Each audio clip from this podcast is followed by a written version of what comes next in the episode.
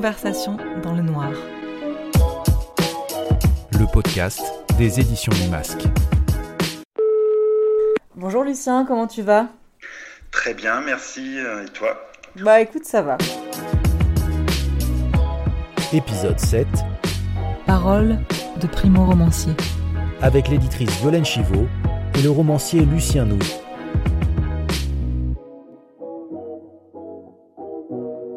J'entre tout de suite dans le vif du sujet par une rapide présentation. Toi, tu es professeur de littérature et de philosophie du XVIIIe siècle euh, à l'Université de New York, où tu vis.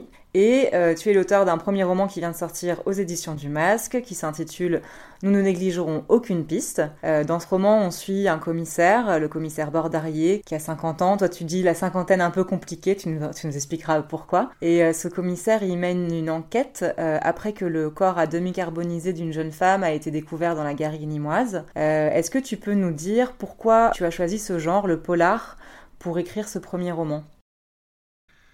Oui, bah, c'est vrai que j'ai toujours été un lecteur de polar. Alors, pas un lecteur euh, érudit, euh, systématique, comme on en croise parfois. Hein, il y a des amateurs qui ont des, des collections entières.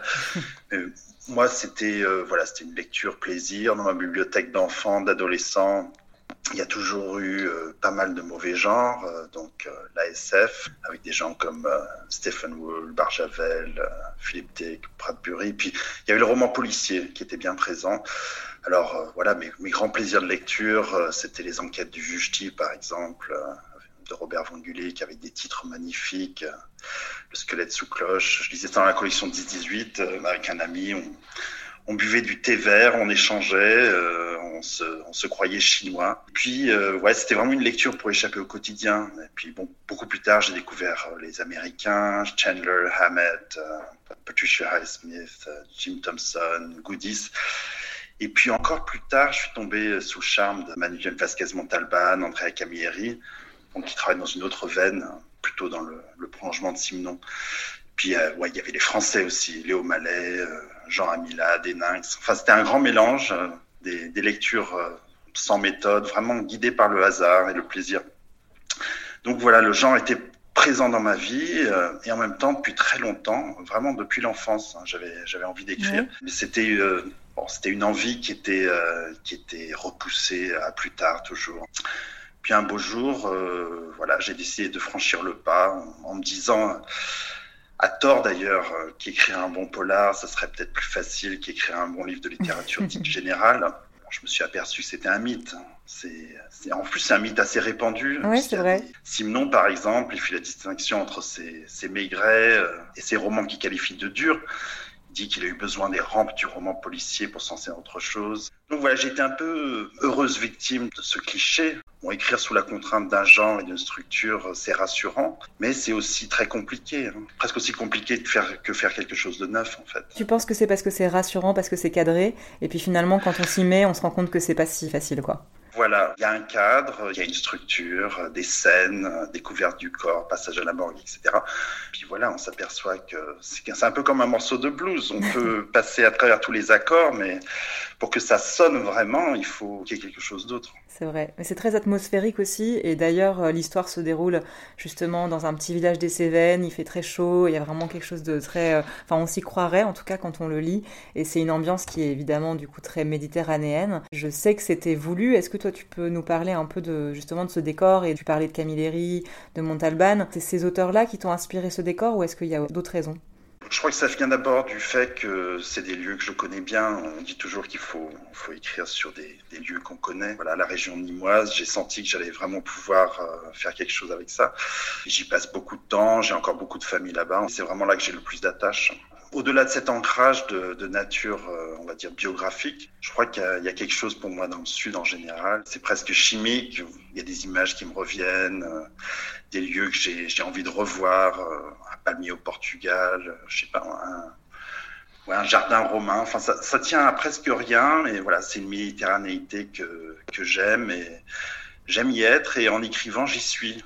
Il y a peut-être un côté euh, littérature d'exil en fait dans les, dans les choix des lieux que je mets en scène parce que voilà, j'y suis l'été, mais et encore maintenant aux États-Unis, voilà, je, me rêve méditerranéen. Et pour revenir à ce roman, donc quand le commissaire euh, Bordarier, ton personnage principal, il débarque dans le village euh, où se déroule l'enquête, il est confronté en fait à un conflit entre le maire et ses soutiens euh, au sein de la bourgeoisie et un groupe de zadistes qui eux s'opposent totalement à la création d'un zoo qui est censé relancer l'économie, attirer des touristes. Et en fait, moi je trouve qu'il y a beaucoup d'humour noir dans ton roman et notamment dans la description de ces personnages-là leur médiocrité, leur égoïsme crasse, ça nous arrache plus de rire et de tendresse que euh, de jugement. Est-ce qu'il y a un message à travers ce portrait que toi tu dresses de cette société déchirée? Ou bien euh, c'est une simple photographie comme un, un Polaroid que tu montrerais au lecteur mais sans jugement justement? Il y a des choses euh, dans ce roman qui sont effectivement de l'ordre de la photographie. Après, c'est une photographie de ce que je vois. C'est-à-dire qu'il y a un filtre qui est le mien, qui en l'occurrence, faut bien l'avouer, plutôt pessimiste. Et en même temps, tu as tout à fait raison de dire qu'il y a plus de tendresse que de jugement dans ce livre. Même si Bordarier est confronté euh, aux criminels les plus abjects, on a l'impression que son premier réflexe euh, reste l'indulgence. Ça, c'est quelque chose que j'ai consciemment travaillé dans le roman. J'explique même, en fait, à travers l'introduction d'une sorte de figure tutélaire, euh, ce commissaire qui a formé Bordarier, et qui apparaît un peu de manière spectrale. Donc, la, la, philosophie de ce commissaire, c'est une sorte de maigret, euh, c'est qu'on ne peut pas être autrement que soi. On est sur des rails, on est complètement déterminé. Dire qu'on pourrait agir euh, différemment de ce qu'on fait, ça supposerait euh, une sorte d'aberration. Ça supposerait qu'on puisse être à la fois soi et autre mm. en même temps. Et donc ce déterminisme, Bordarier se l'est complètement approprié. C'est quelqu'un de lucide, il voit clair dans le jeu des uns et des autres mais euh, il n'y a pas de haine en lui, n'en veut à personne, parce qu'il sait que personne ne peut être autre que soi. C'est peut-être un peu ça la, la clé de cette euh, presque tendresse. Euh. Enfin, je crois que c'est là que l'humour intervient, hein, l'humour noir. les gens sont ce qu'ils sont, c'est-à-dire tout sauf des diamants, mais voilà, on peut encore en rire. C'est vrai que j'ai travaillé une veine satirique. Hein. Il y a aussi une part de code littéraire dans cette, dans cette vision du monde. Mais oui, il n'y a pas de héros. Hein. Tout le monde est, est plus ou moins petit, médiocre, euh, même bordarier, mais lui, lui s'en rend compte. Il, il lutte un peu contre ça. C'est la différence peut-être avec les autres, quoi.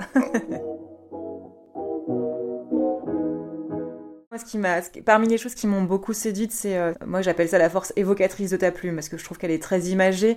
Euh, par exemple, au début du roman, tu décris un des personnages, alors je te cite, tu dis, il n'aimait pas se redécouvrir en épave quadragénaire, avec des poches sous les yeux grandes comme des sacs à charbon, des dents de fumeur au long cours, des joues grasses et jaunâtres, confites par les apéros à répétition. Ça, ça fait partie des phrases que je trouve très euh, évocatrices. Il y a aussi une phrase que j'aime beaucoup, que tu as à propos du maire. Euh, tu dis, euh, tout en continuant à crier, il affichait un sourire rigide, ses dents comme des petits glaçons alignés dans le crépuscule. Et tout le roman est ponctué comme ça de, de ce genre de phrases très imagées. Euh, comment tu travailles ton écriture? Est-ce que ce sont des images qui te viennent dès le premier jet? Euh, est-ce que tu peux nous parler un peu de comment tu travailles ton style? C'est vrai que le passage que tu cites, hein, des joues grasses et jaunâtres, euh, confites, on dirait un confit de canard. Je m'en étais, pas aperçu, mais oui, c'est effectivement très, très imagé. Mais d'ailleurs, pardon, je, c'est vrai que ça vaut aussi pour la manière dont tu parles de la nourriture. Enfin, on a des passages avec des descriptions qui sont tellement précises. Euh, on a vraiment l'impression de sentir l'odeur du plat, de l'avoir devant soi. Enfin, ben, tout vient pas du premier coup, en fait. J'essaye de, mettre en place. Euh, je, crois qu'en fait, dans le polar, il y a, une mécanique qui, qui est inévitable. Il faut, faut mettre en place, il faut avoir un plan, mettre en place des scènes, des mhm. personnages. Et en même temps, bah, il faut rendre l'écriture la plus subjective possible. C'est vrai qu'au début, euh, il y a beaucoup de jets qui sont euh, sans relief. Hein. Je me relis, je suis déçu. Euh, voilà, des répétitions, des phrases qui n'ont pas de rythme. Mais je retravaille, je reprends les mêmes paragraphes euh, sur plusieurs jours, tout en continuant à écrire en fait d'autres parties du roman. Et j'essaye de faire arriver des micro-événements de la phrase, c'est-à-dire les, les, figures, les images qui vont rendre la lecture plus intéressante. Ouais, je suis attaché à une écriture du sensible. J'ai besoin de, de texture, d'odeur. J'ai besoin de ça pour rentrer même en tant que lecteur dans un roman. Quand c'est trop épuré, euh, j'ai du mal à me représenter les choses. Je suis aussi lecteur de poésie en fait. J'aime les descriptions, les, euh, le sensible. Est-ce que ce, ce, travail sur le style, il est solitaire? C'est-à-dire que c'est toi qui relis, relis, relis et ensuite au bout d'un moment juge et estime que c'est bon? Ou est-ce que tu essayes aussi d'avoir, de recueillir l'avis euh, de lecteurs autour de toi, lectrices peut-être, pour euh, essayer de voir si ça fonctionne au-delà de ton jugement personnel euh, j'ai fait lire euh, ce roman avant toi, peut-être deux, trois personnes euh, qui m'ont pas donné de retour précis. Et donc, c'est vraiment, c'est que moi. Hein. Je relis, je revois, je me nourris de lecture à côté. J'essaye d'avoir le maximum de lucidité possible en me relisant, d'essayer d'être autre en me relisant, de me mettre à la place du lecteur. C'est très, très difficile. En même temps, quand j'ai reçu euh, tes notes de lecture, euh, voilà, je me suis rendu compte que j'abusais des adjectifs, des, euh, des adverbes. et depuis, d'ailleurs, j'ai lu un texte autobiographique de Simon dans lequel il explique voilà, il, secouait son manuscrit pour faire tomber les adjectifs et les adverbes. Et c'est ce que j'ai ce que j'ai un peu appris à faire en fait hein, en tant que primo romancier édité par toi, c'est que oui, il faut pas lâcher le manuscrit trop tôt. Il faut continuer à travailler jusqu'à ce qu'il se passe quelque chose euh, sur chaque page, idéalement. En fait. Bah, après, moi, je, je, je, précise que je ne suis pas intervenue sur ces images que je trouvais très réussies. Oui. et vraiment, pour le coup, j'ai pas eu à en changer une ligne. On est vraiment dans une atmosphère et on n'a pas du tout envie de lâcher le roman. Donc, c'est vraiment important et, euh, et c'est ce qui fait la force euh, de ce texte. Je vais parler de deux personnages autres que Bordarier que je trouve intéressants et dont j'aimerais que tu parles un peu plus. C'est en fait Bordarier, il est épaulé par deux flics. Namgiel, je sais pas si je le prononce bien, euh, qui est, c'est ça non plus Namgiel. Namgiel, qui est né en Inde euh, de parents tibétains, qui est un ancien agent de sécurité euh, de monastère bouddhiste et qui a débarqué en France un peu par hasard. et puis Cordel, qui elle est une rousse flamboyante euh, à l'accent russe qui est née en Sibérie. C'est une équipe assez étonnante et cosmopolite et je me demandais comment euh, tu l'avais construite et euh, pourquoi avoir choisi de personnages comme ça. Ouais, je crois que la réponse à ta question en fait elle passe par Bordarier parce mm. qu'il a des côtés, tu as remarqué, sans doute un, peu conservateur, voire traditionnaliste. Hein. C'est un autochtone, il est ancré dans sa garrigue, bon, il essaye d'être ouvert au maximum. Mais bon, il y a en lui des choses qui résistent à ce qui change. Enfin, tout ce qui est moderne. Il écoute de la musique euh, française. Euh, il n'est pas trop du côté de l'Amérique. Euh, puis à un moment, ouais, je donne une. Enfin, je crois que je donne une clé pour comprendre sa psychologie. Je le montre. À un moment, il marche dans la garrigue et puis il déplore les changements apportés à la garrigue nimoise. Villa tape à l'œil. Il y a de ces murs de plus en plus hauts, les portails électriques, les télés. Puis au bout d'un moment, il se dit, euh, je crois qu'il en a assez de rouspéter intérieurement, il s'apostrophe, il dit, mais ma parole, tu, deviens un vrai con, Émile. Tu nous emmerdes avec ton, terroir, tes traditions, tes mazets de la garrigue, euh, tes oliviers de la garrigue, tes bouffadous de la garrigue. Et euh, voilà, j'avais envie de, créer cette espèce de tension à l'intérieur de ce personnage. Hein. Et d'ailleurs, ce passage, c'est un clin d'œil à, un de mes écrivains de prédilection, Thomas Bernard. Mm dans un livre euh, Maître ancien, Maîtres anciens, euh, il, il, prend à partie le philosophe Heidegger. Et il dénonce son kitsch de la forêt noire, son chapeau de la forêt noire, sa canne de la forêt noire. Enfin bref, voilà, tout ça pour dire que mon personnage euh, Bordarier choisit de travailler avec ses enquêteurs, hein, les deux seuls du commissariat qui sont pas du coin, qui cadrent vraiment pas avec le genre de la maison. Il travaille avec eux parce que c'est c'est un peu pour se forcer à sortir de voilà de sa zone de confort hein, qui menace de devenir ornière. C'est-à-dire que ces deux personnages, euh, Namgiel, Cordiel, euh, ils, le tirent hors de lui-même. Et en même temps, ils sont pas là que pour ça. Hein. Ils ont leur mm. propre histoire. Euh, j'espère que les choses vont, vont apparaître plus tard dans des suites. Euh, mais j'ai mis, j'ai mis un certain nombre de, de pierres d'attente, donc parce qu'ils représentent aussi des cultures qui m'intéressent en fait, que je veux explorer. Je crois que le, écrire un roman, c'est ça. C'est aussi se tourner vers des choses qu'on a envie de, de connaître. C'est pas seulement écrire sur ce qu'on connaît. Et, et, là, oui, le côté russe, le côté Tibet, c'est euh, des personnages qui peut-être aussi me, me sortent de moi-même.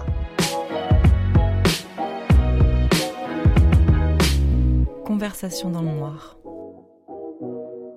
pour revenir à Bordarier, donc à Émile Bordarier, euh, ton personnage principal, euh, bah, je, je, voudrais juste emprunter les mots du journaliste et critique littéraire euh, Michel Abesca, qui en a tellement bien parlé sur France Inter euh, dans son émission Le Polar sonne toujours du Ouais. Et il dit d'Émile Bordarier qu'il porte sa cinquantaine comme un vieux costume. Alors déjà cette phrase, je la trouve magnifique. Il dit aussi que c'est un homme au regard et à l'humour incisif, intelligent, cultivé, amateur de bonne cuisine, de littérature, amateur aussi de chansons populaires comme l'était Montalban. C'est vrai qu'il y a un côté, donc je, te, je, le disais juste avant, mais un peu polar à l'ancienne, avec ce commissaire qui est pas tout jeune, qui aime la bonne chair, qui refuse jamais un verre de vin. Est-ce qu'il y a un peu de toi justement dans ce personnage? Et, euh, et est-ce que tu veux nous, nous parler un peu de ces influences que tu citais euh, plus tôt, euh, Montalban, Camilleri Ouais, ouais c'est bah, vrai que je refuse rarement un verre de vin, mais bon, j'essaye quand même de faire preuve de plus de modération mon personnage, parce que c'est vrai qu'il boit vraiment, vraiment beaucoup. La bonne chair aussi, hein, c'est un peu moi. C'est vrai que j'apprécie la, la, gastronomie française, mais c'est un rapport à, la nourriture plus fantasmée que réelle chez moi. Donc je, lis, j'aime beaucoup lire le Larousse des gastronomies. euh, mais je me lance rarement dans les recettes, ou alors une fois l'an. Et voilà, Bordarier aime la chanson populaire, la chanson française. J'aime, mais je m'y connais beaucoup moins que, que mon personnage. Donc euh, voilà, c'est moi et c'est pas moi. Et puis, moi, ce que j'admire beaucoup en lui, et que j'ai pas du tout au même niveau, c'est peut-être sa capacité à encaisser. Il est souvent euh, humilié, euh, il est souvent... Euh, voilà. Alors, question un peu plus intime. Tu es professeur d'université, je le disais au tout début de notre entretien. Tu es aussi père d'une petite fille de 3 ans. Quand est-ce que tu trouves le temps d'écrire? Alors, c'est compliqué. Hein. Je crois que comme toutes les choses qui nous importent vraiment, il faut, faut, trouver le temps. C'est une question qu'on pose souvent d'ailleurs aux écrivains. Les gens expliquent qu'ils se lèvent tôt, se couchent tard, écrivent pendant que les gens dorment. Moi, pour le, le matin, c'est euh, rare parce que ma fille, euh, 9 fois sur 10, se réveille avant moi. Alors, la nuit, j'essaye, je travaille. Mais en fait, euh, ce, que, ce qui réussit le mieux pour moi, c'est de travailler au cours de la journée par petites doses, un peu de manière euh, interstitielle. C'est-à-dire que mon manuscrit est toujours ouvert sur mon ordinateur et dès que j'ai cinq minutes, j'écris une phrase, j'en corrige une autre, je mets en place la structure d'un chapitre. Tout est dans le même document. Et puis euh, de, de minutes crapillées euh, par-ci par-là, euh, quelque chose se construit, elle s'additionne. Ce premier polar, euh, tu le mûrissais depuis longtemps. Alors, je, tu n'es pas très vieux, mais, mais c'est vrai qu'on on, on se demande euh, pourquoi l'avoir écrit euh, à ce moment-là ta vie et pourquoi est-ce que tu en avais écrit d'autres avant, mais sans oser les finir ou les envoyer? Enfin, quelle est, quelle est l'histoire en fait en coulisses de ce, de ce livre?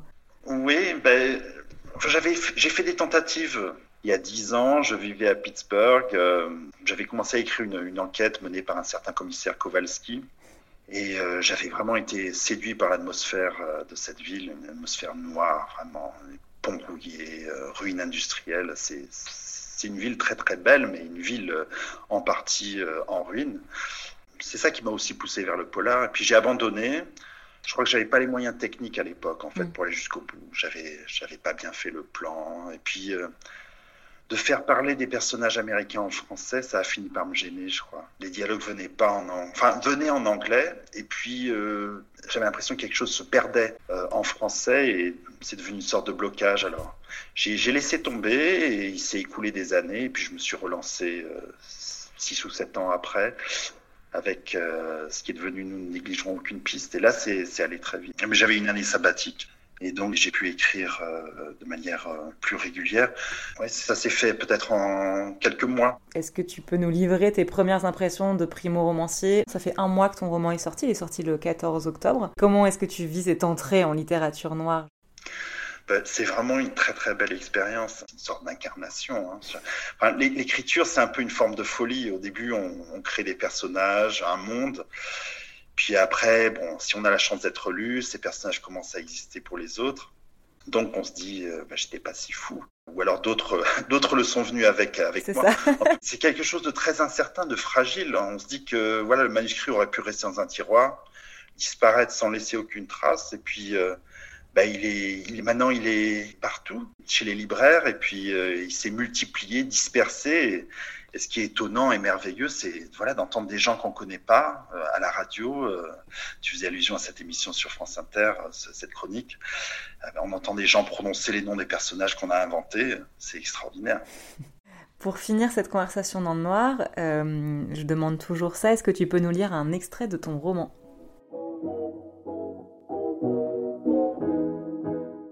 Qu'est-ce qui avait délogé du labyrinthe de sa mémoire le fumet d'une gardienne préparée un dimanche d'août 1975, quelques jours après la mort de son père? Mystère. Mais il avait toujours eu envie de retrouver la saveur de cette viande de taureau que sa mère, encore vêtue de noir, avait mise à mariner toute une nuit avec du vin, de l'écorce d'orange séchée, du thym, du laurier, dans une cocotte en terre cuite, puis roussie à la poêle dans de l'huile d'olive, avant de la faire mijoter jusqu'à ce que la lumière blanche du jour ait fait place aux roses du soir.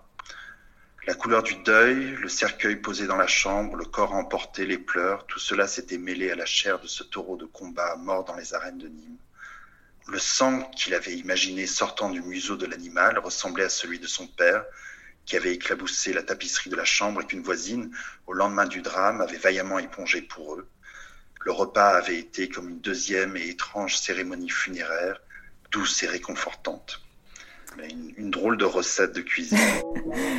merci beaucoup Lucien pour cet extrait et merci pour cette conversation dans le noir. Merci Violaine, c'était un plaisir de, de parler avec toi. À bientôt. Conversation dans le noir. Le podcast des éditions du masque.